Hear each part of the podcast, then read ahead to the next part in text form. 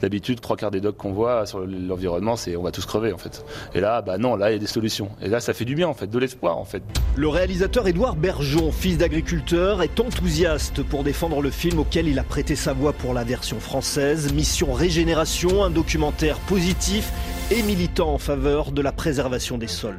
Cette solution se trouve sous nos pieds et elle est vieille comme le monde. La Terre pour sauver la planète Terre, puisque les sols piègent naturellement le CO2 responsable du réchauffement climatique, il faut les chérir et les guérir et d'abord mettre fin à une pratique ancestrale en agriculture, le labour, parce qu'il libère du CO2. La NASA l'a montré, les pics de CO2 dans l'atmosphère coïncident avec les périodes de labour. Ensuite, parce que le travail de la terre l'enterre, Édouard Bergeon. C'est 135 jours par an qu'une terre est nue en France.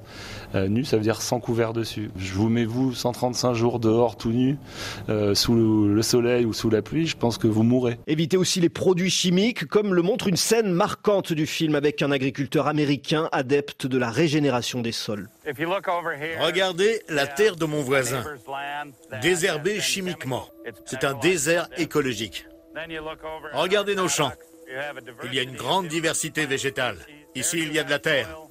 Là, il y a de la poussière. Laisser les sols recouverts de plantes, c'est faire confiance à la nature. C'est une plante qui va aider une autre, à, qui va lui apporter euh, l'azote, le carbone, les nutriments qu'il faut, et la vie sous terre, les vers de terre, euh, les insectes en surface. Alors, l'agroécologie changera-t-elle le monde? Si on couvrait tous les sols, on arriverait à inverser la courbe du réchauffement climatique. Mais euh, vous le savez très bien, c'est une des solutions parmi tant d'autres. Ça, on ne change pas comme ça.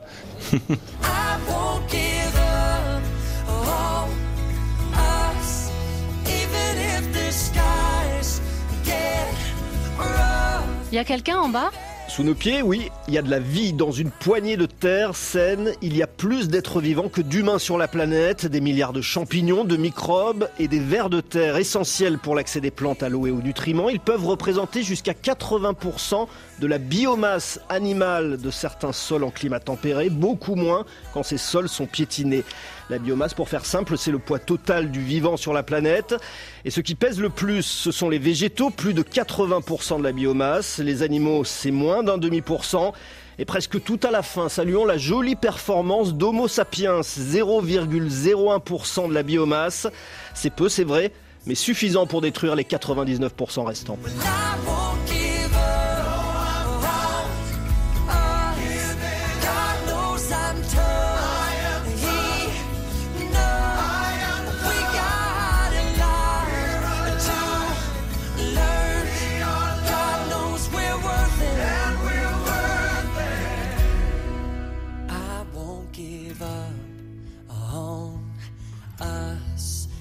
If the skies get rough, I'm giving you all my love.